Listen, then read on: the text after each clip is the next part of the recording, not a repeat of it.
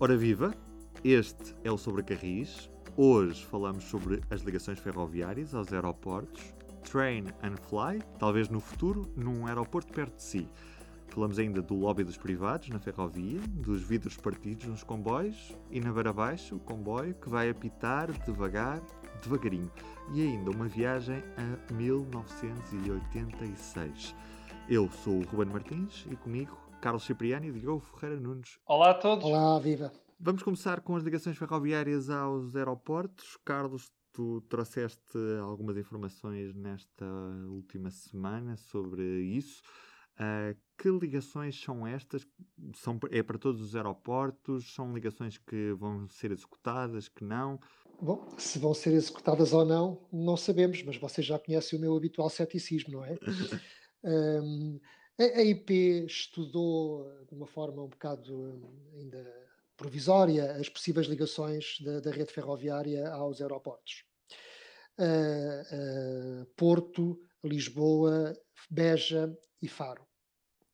Pronto, e resulta claro, agora descartando que a ligação aeroporto de Lisboa, sendo interessante, é de todas a mais cara, é praticamente incomportável para um país como o nosso, sendo que ainda por cima já temos o metro a chegar ao aeroporto e, portanto, eu diria que a estação do Oriente está relativamente próxima do aeroporto e não valeria a pena um investimento tão grande que só poderia ser por túnel para ligar a rede ferroviária ao aeroporto Humberto Delgado. Uh, diria, no entanto, que se calhar valia a pena era fazer uma nova ligação por metro ao aeroporto de Lisboa, porque se repararmos, a estação do Campo Grande está a mil metros em linha reta uh, do nosso aeroporto. E, e, quem tem que apanhar lá o metro tem que dar uma volta enorme uh, para chegar ao centro da cidade. Portanto, se calhar valeria, em vez de pensar na tal linha circular, valia a pena fazer ali uma linha de, de mil metros para servir o aeroporto. Mas adiante. Uh, o que é que sobra no fim de contas? Uh, sobra Porto e Faro, sendo que já há muitos anos que se fala na ligação da rede ferroviária ao aeroporto de Faro. Aquilo são apenas uh, 3 quilómetros, uh, é relativamente fácil de construir. Claro que é numa zona difícil do ponto de vista ambiental, porque colide com a, com a ria, mas é possível fazê-lo em viaduto e uh, uh, far-se-á quando houver uma decisão política para que tal aconteça, porque julgo que quaisquer, quaisquer estudos irão provar que vale a pena ter uma ligação ferroviária ao aeroporto. O que foi estudado tem dois cenários. Tem um cenário só para passageiros e outro também para mercadorias. Porquê? Porque atualmente uh, o abastecimento do jet fuel aeroporto é feito de modo ferroviário com comboios entre Sines e Lolé e em Lolé o combustível uh, vai depois de autocarro para o aeroporto. Ora, se fosse possível prolongar aquele transporte ferroviário de Lolé até o aeroporto diretamente, ganhar-se-ia muito do ponto de vista ambiental e até económico, eh, porque desapareciam pelo menos 900 caminhões por ano a fazer aquele percurso. Quanto aos passageiros, faz sentido estudar o, o, o, que já foi, o que já foi pensado, que é ter uma bifurcação, ou seja, por um lado, uma linha direta entre o aeroporto e o centro da cidade de Faro, e por outro lado, uma linha que bifurca para Barlavento, para seguir diretamente ou para Lagos ou para Lisboa. Tudo isto, ao que parece, com 20, 20 a 30 milhões de euros, sendo que será necessário fazer ainda mais estudos. Para o Porto, é aquilo que nós já falámos na, na, última vez. Basicamente seria aproveitar o ramal de Leixões, que já existe, e construir uh, um ramal do ramal de 3 km para ligar o aeroporto. Há aqui alguns problemas que, se forem via única, a frequência será muito baixa. Talvez fosse necessário duplicar o ramal, aí já aumentava os custos. Por outro lado, podemos baralhar tudo isto se falarmos na alta velocidade Porto-Vigo e um, estudarmos uma ligação que saia de Campanhã em túnel diretamente até o aeroporto e depois prossiga para Praga. O que eu julgo é que este terceiro cenário não é incompatível com os anteriores, porque isto será seguramente para depois de 2030 e eu penso que para os próximos 10, 15 anos valia a pena o investimento uh, mais soft, mais leve de ligar o ramal de Leixões ao aeroporto eh, do Porto e penso que mesmo com dois ou três comboios por hora já eh, valeria a pena. Oh, Carlos, e desculpa interromper-te, já que falas no Porto, só para comparar com o que existe atualmente, porque uh, o metro do Porto tem uma linha que parte do, do aeroporto de Sá Carneiro, só que só há duas ligações por hora. Ora, havendo a linha de comboio na forma mais simples, já é melhor do que existe atualmente com o metro. E muito mais rápido.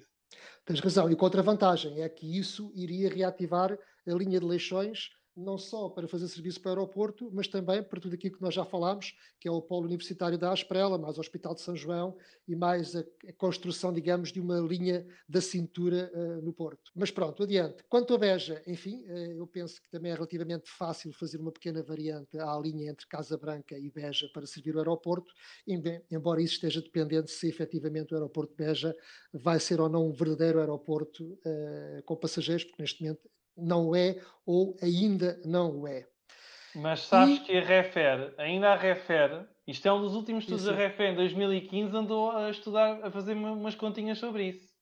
E então qual era o orçamento que davam para, para a ligação de, da linha do Alentejo ao aeroporto de Beja? Ou, ou 20 milhões de euros para transporte de mercadorias ou 26 milhões para passageiros. Pronto.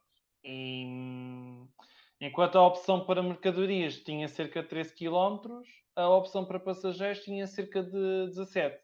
Sendo que a solução para os passageiros pode, no limite, ligar Beja a Lisboa em uma hora e meia, mais coisa menos coisa. Mas isto é num cenário de estudo preliminar, não é um estudo super uh, detalhado. E levanta-se uma questão interessante, que é até que ponto é que o aeroporto de Beja poderia ser um segundo aeroporto de Lisboa, desde que tivesse uma boa, uma muito boa relação ferroviária com, com Lisboa, não é? Quer dizer, não é raro nós aterrarmos a aeroportos por esse mundo fora que estão a uma hora e tal de comboio do centro da cidade. E, portanto, uh, Beja, como um bom aeroporto, com muito tráfego e com uma boa ligação ferroviária, e aí obviamente teríamos que introduzir a terceira travessia do Tejo, seria uma excelente alternativa. E eu já agora, já que estamos a falar de aeroportos, acrescento mais um que não foi estudado ainda pela Referna e pela IP, ainda. que é o aeroporto de Montreal. É que também a linha do Oeste passa muito perto do aeroporto de Montreal e existe um lobby muito forte na região de Leiria eh, que defende que aquele aeroporto deveria ser aberto para o tráfego civil, servindo assim basicamente Coimbra Leiria, e quando falo Leiria estou a falar de Fátima e de muitos milhões de visitantes por ano, Figueira da Foz, o norte da região oeste, e portanto teríamos ali um segundo ou um terceiro aeroporto alternativo a Lisboa. E a meio caminho entre Lisboa e Porto. Mais, os três aeroportos são aqui distantes. Se falares de Montreal, Lisboa e Beja, distam mais ou menos 150 km de, de Lisboa. E, portanto, se calhar valeria a pena pensar, valeria a pena pensar uh, em, nestes três aeroportos a funcionar em rede, todos ligados por uma boa uh, conexão ferroviária, com linhas que já existem, só que precisam de ser bem modernizadas e construir-se uma pequena variante. Porque tanto em Beja como em Montreal, basta fazer uma pequena variante respectivamente à linha do Alentejo e à linha do Oeste. Ah, e os pássaros não precisam de ser super inteligentes e desviarem-se. Também tem essa vantagem citando um antigo secretário de Estado. Sim, porque não há nenhuma previsão do Montijo ter ferrovia. Pois, a questão é essa, é para, para o Montijo ou aposta-se em estradas ou então em dois barcos. Por causa Sim. do cais do um, Seixalino, Seixalino confere, exatamente. Pois, é, a verdade é, é, eu não sou especialista em aeroportos, mas de facto é, acho muito estranho um aeroporto que não tenha ligação ferroviária e já houve quem falasse em reativar-se o antigo ramal do Montijo, não sei se vocês sabem, mas já houve comboio para o Montijo, ligava, ligava o Pinhal Novo à, à cidade, mas esse corredor já está com muitas construções e, portanto, também teria um impacto ambiental negativo junto, junto ao rio, e eu penso que seria muito caro fazer uma ligação ferroviária ao Montijo. Por isso, enfim, fico-me com esta, pensar-se, por que não, em, em dois segundos aeroportos, um a norte, outro a sul, ambos à mesma distância de Lisboa e ambos servidos eh, por via férrea. E por mim, Ruben fechava aqui os, os aeroportos. Fechamos e sim. sem dar cabo do ambiente. e sem dar cabo do ambiente. E Diogo, andamos a partir vidros que davam para combater. Uh, andamos? Nós não, andamos, não é? calma. andamos eh, em Portugal a partir vidros que davam para comprar um comboio novo. Fizeste as contas? É sim, eu, eu não. O que fiz foi comparar quanto custa um comboio novo com os gastos que a CP teve na última década e não contando com o último trimestre do ano passado em que houve uh, alguns incidentes registados. Mas houve quase 3 mil vidros partidos nos últimos 10 anos E entre o dinheiro gasto para substituir os vidros, o custo de retirar os comboios de circulação, mais a mão de obra, contas feitas são mais de 4 milhões de euros. E com 4 milhões de euros dava para comprar um comboio novinho em folha que poderia dar muito jeito em muitos sítios norte a sul do país. São crimes. O Código Penal prevê no artigo 288 que isto é um crime de atentado à segurança de transporte por ar, água ou caminho de ferro, com pena de prisão entre 1 e 8 anos, e a pena é agravada para 3 a 10 anos se o, quem tirar as pedras criar perigo para a vida ou para a integridade física de outra pessoa, ou então causar danos patrimoniais alheios de valor elevado. E temos conhecimento de alguém condenado por ter atirado pedras a comboios? Oh, Ruben, fazes uma pergunta ótima à qual eu não consigo dar resposta.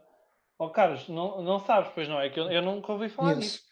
Mas acho que será sempre muito difícil, porque normalmente isso acontece em, nas periferias das cidades, em alguns bairros problemáticos.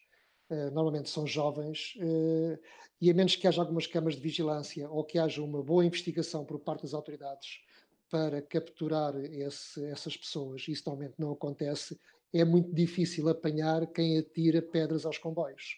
Porque eles atiram as pedras com o comboio em andamento e depois fogem. E, portanto, ou até nem precisam de fugir, porque o comboio, entretanto, passou, não é? E por isso é muito difícil apanhar esses jovens, que normalmente são jovens, eh, em alguns bairros eh, mais problemáticos, eh, e é aí que acontece esse fenómeno. Sim, aliás, segundo a CP, isto acontece sobretudo nas linhas urbanas de Lisboa e também na, na linha do Norte. Sendo que, no caso de, de por séries de comboios, não é? Os, os comboios mais atacados, salvo seja, são as automotoras, as UTE 2240, mas também esses andam literalmente de norte a sul do país, não é? São os comboios mais espalhados geograficamente. E logo a seguir são as automotoras que servem os comboios urbanos do Porto, as 3400, e em terceiro, são as automotoras da linha de Cascais, as 3250. Pronto. Uh, contas feitas, mais 4 milhões de euros. Vale a pena pensar nisto, reforçar a segurança, prevenir ataques, fazer com que haja menos património público a ser uh, atacado e a custar menos a todos nós. E a par disso, há que acrescentar o outro fenómeno que é o dos grafites, certo? Certo, não, esse então ainda é mais caro. Exatamente. Isto é dinheiro que todos nós portugueses pagamos, porque trata-se de uma empresa pública e, portanto, isto acaba por nos sair do bolso. Sim, porque se a CP conseguisse limpar todos os grafites que aparecem nos comboios todos os anos, era um comboio novo por ano. Não era em 10 anos, era um comboio novo por ano. Portanto, imaginem o que é que, fazia, o que, é que se fazia com 10 comboios. Fica a, a dúvida no ar. Estamos a pagar para arranjar vidros, quando na realidade devíamos estar a pagar para arranjarem comboios novos. Fica essa comparação que é um pouco assustadora. Carlos, os privados acusam Portugal de não abrir o mercado ferroviário? Pergunto se será verdade ou, ou isto é uma acusação sem, sem grande sentido. Acho que é uma acusação sem grande sentido porque, presentemente em Portugal, o enquadramento legal e regulamentar que cria as condições de concorrência no mercado ferroviário já existe. Portanto, as leis existem nada impede os privados de começarem a operar em Portugal. Como eu disse outro dia, em jeito de brincadeira, nós os três podemos uh, formar uma sociedade, Cipriano Martins e Nunes, operadores ferroviários, e nada nos impede de nos licenciarmos e começarmos a explorar comboios. Seríamos Portanto, a CMN já agora. Sim. o enquadramento legal existe. Agora, o, o que é que este lobby ferroviário, que está sediado em Bruxelas e que, com toda a legitimidade, e que defende os operadores privados ferroviários de, de, de passageiros? O que eles dizem é que Portugal permanece agarrado a um modelo monopolista do passado, que é um fracasso e que deveria uh, potenciar a vinda de privados. Mas como? Isso depende, de facto, dos privados, porque o enquadramento legal já existe. E depois. Uh, criticam, no fim de contas, o argumento deles é que em Portugal isto é uma desgraça, isto é uma vergonha, porque o governo português está a proteger a CP. Porque o governo português fez um contrato de serviço público com a CP, com o operador incumbente. Isso é o grande argumento para acusarem que Portugal não está a abrir a concorrência. Mas isso é, é uma falácia, porque o facto de o país ajudar o operador incumbente, a empresa que há 160 anos opera em Portugal, uh, não impede que venham operadores. Eu, pessoalmente, já o tenho dito várias vezes, eu gostava de ver comboios com outras cores a operar na rede ferroviária portuguesa, mas eles não aparecem. Pois não. Onde é que anda a Riva, por exemplo? A Riva que queria explorar a ligação Corinha-Porto, onde é que eles andam? Eu, não, não, não vimos nada. Ó oh, Diogo, eu não me regozijo pelo facto de a Riva ter recuado no seu projeto eu do, também não. Do não, Porto não, Vigo. Não, Aliás, eu gostava muito que aquilo se concretizasse, embora não tenha acreditado, porque já sabia que a infraestrutura não estava preparada. Mas tenho pena que isso não tenha acontecido. Agora, eu gostava era que, de facto, a Arriva operasse no Porto Vigo, mas também que viesse por aí baixo até Lisboa e até ao Algarve. Até porque eles disseram que tinham comboios para isso, supostamente, ou pelo menos conseguiam arranjar com relativa facilidade. Aguardemos. A verdade é que eh, os operadores podem vir, só que não venham. E depois ainda esse, esse lobby, o Alrail, propõe ainda que uma coisa estranhíssima, que é que o governo português ponha à disposição dos privados os, a frota de comboios da CP. Ou seja, a frota de comboios da CP, que ainda por cima nem é grande coisa, está super envelhecida, portanto, só se eles tivessem falado dos comboios novos, não é? Uh, ficariam agora dispostas numa pool para que os privados as pudessem uh, utilizar, os comboios uh, que já cá existem. Confesso que não percebi. Mas, enfim, quer dizer, convém lembrar que é perfeitamente normal que o governo, seja qual for o governo, um, proteja a empresa pública e tenha as suas próprias políticas para proteger as empresas públicas que prestam o serviço público. Porque a verdade é que, se, e lá está a velha história, se nós trazemos o Adam Smith novamente para a ferrovia e se achamos que a concorrência tudo resolve, o que iria acontecer aqui em pouco tempo, se liberalizássemos totalmente e se não protegêssemos a CPI, era que ficaríamos apenas com comboios no eixo Braga, Porto, Lisboa, Faro e tudo o resto desaparecia. Nem CP nem privados, porque não interessava.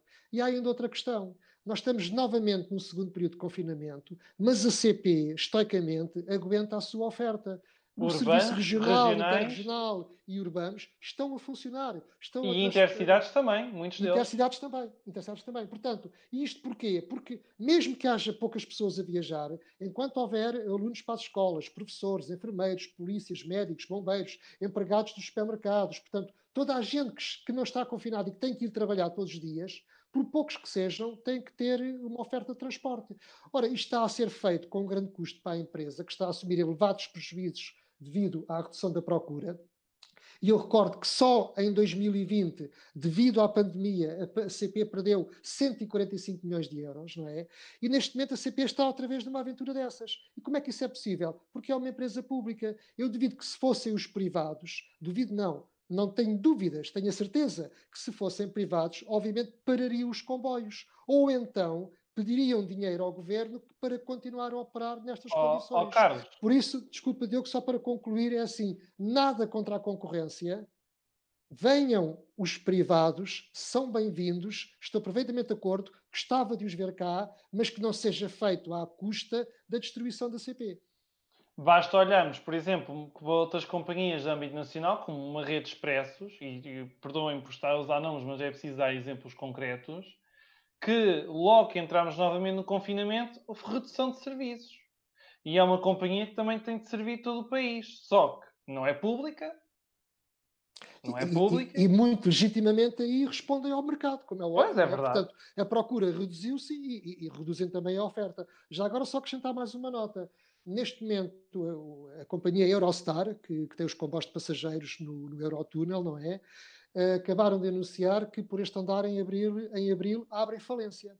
Verdade. Estão a pedir ajuda a quem? Ao governo britânico e ao governo francês. E, Olha, atenção, e, diz, diz, diz. E falas no Reino Unido que tem graves problemas com as linhas uh, liberalizadas, se não estou em erro também. Sim, aquilo não é propriamente um modelo de sucesso, é um facto, não é? E no caso do, do Eurostar, e já agora aproveito para dizer, o Eurostar neste momento é, é, é uma sociedade acionista que tem 55% do capital da, SN, da SNCF, que são os caminhos de ferro franceses, e 5% da SNCB, que são os caminhos de ferro belgas. E, portanto, os outros 40% são privados. São 10% de um fundo britânico e 30%, curiosamente, de, de uma caixa geral de depósitos do Quebec. E, portanto, temos aqui uma sociedade mista com fundos uh, uh, privados e públicos, mas que, na hora da verdade, quando estão à beira de ir à falência, por motivos muito óbvios, porque a pandemia e o Brexit também já agora eh, fizeram reduzir a procura eh, e estão a pedir aos respectivos governos que que as ajudem, que ajudem. Portanto, isto dos privados não são só vantagens. E não, temos que ter outra presente... coisa.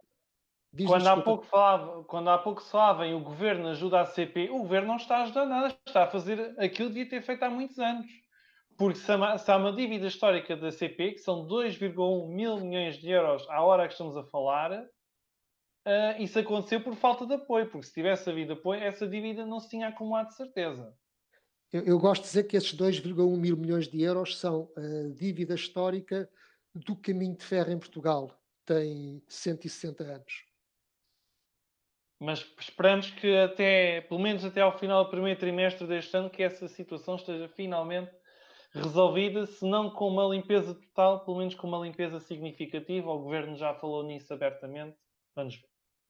Eu aí, mais uma vez, também, uh, também chego à frente com o meu ceticismo, porque no estado em que estão as finanças públicas e com o agravar da pandemia, duvido que isso seja para este ano. Mas veremos. Carlos, andaste a passear na Beira Baixa, uh, entre a Beira Baixa e a Beira Alta. Mas com cuidado, esperamos nós. Não, e devo dizer-vos que já foi em dezembro, muito antes do confinamento. Atenção, eu cumpro as ah. regras. Fica aqui, Sim, dei, fica aqui o dei uma volta pela Beira Baixa, fiquei surpreendido com, com o pormenor. Porque, para além da, da, das velocidades de facto que estão previstas para quando reabrir o troço Covilhã-Guarda uh, serem, sem surpresa, muito baixas até porque aquilo é uma linha de montanha e é difícil ter ali velocidades mais elevadas, mas mais uma vez se comprova que não houve o mínimo esforço para, para que nos locais onde isso fosse possível tentar aumentar um bocadinho as velocidades.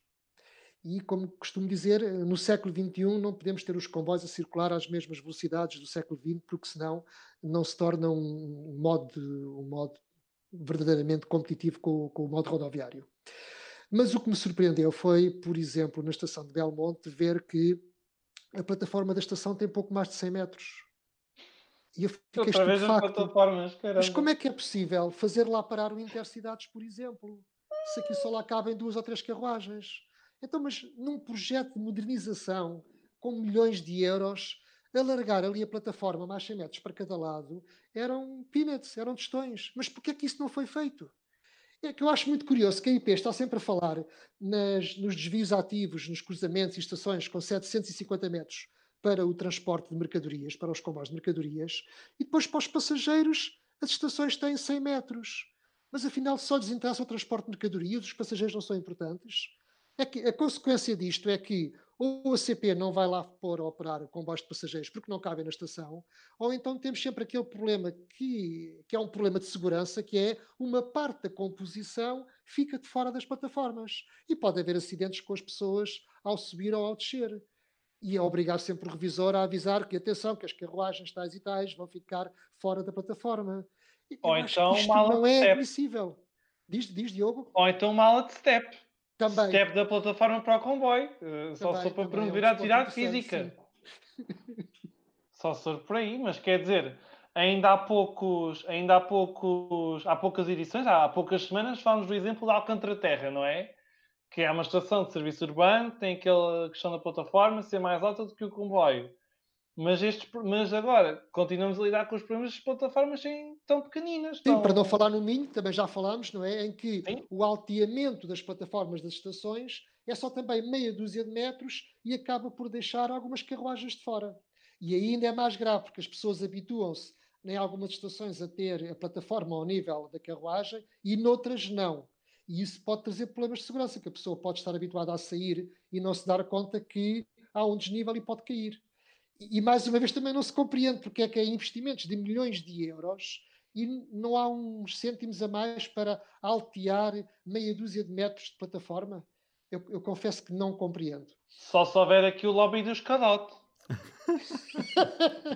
e antes de. Portanto, este troço esteve fechado 11 anos e antes disso, quais é que eram as velocidades praticadas? Havia uma diferença assim tão grande?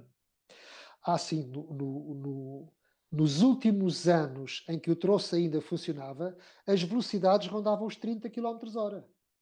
Porque de facto eu estava tão degradado que as automotoras Alain que lá circulavam, havia três por dia entre a Covilhã e a Guarda, andavam a cerca de 30 e nas pontes a 20 km hora. Mas a comparação que a gente tem que fazer com as velocidades agora atuais, quando isto reabrir, é com as velocidades que existiam antes da degradação daquele troço. E há E efetivamente, disso? ah, claro que há registros disso. O que eu te posso acrescentar é que não há grandes alterações. Basicamente é repor o que existia antes de o troço se degradar a tal ponto que os comboios andavam a 30 a hora. Mas nos Com uma seus melhores anos, sim, nos, nos seus melhores anos também eram estas as velocidades, 80, 90, à volta disso. E quando é que as pessoas vão poder voltar a ver comboios entre a Covilhã e a Guarda? Já temos alguma previsão de, para esta reabertura da, da linha Tudo de indica- eletrificação? Tudo indica que será até ao final de março, pelo menos é o que diz o diretório da rede da IP. Até porque a estação da Guarda tem lá uma placa tapada Já há muito tempo, há muito tempo já.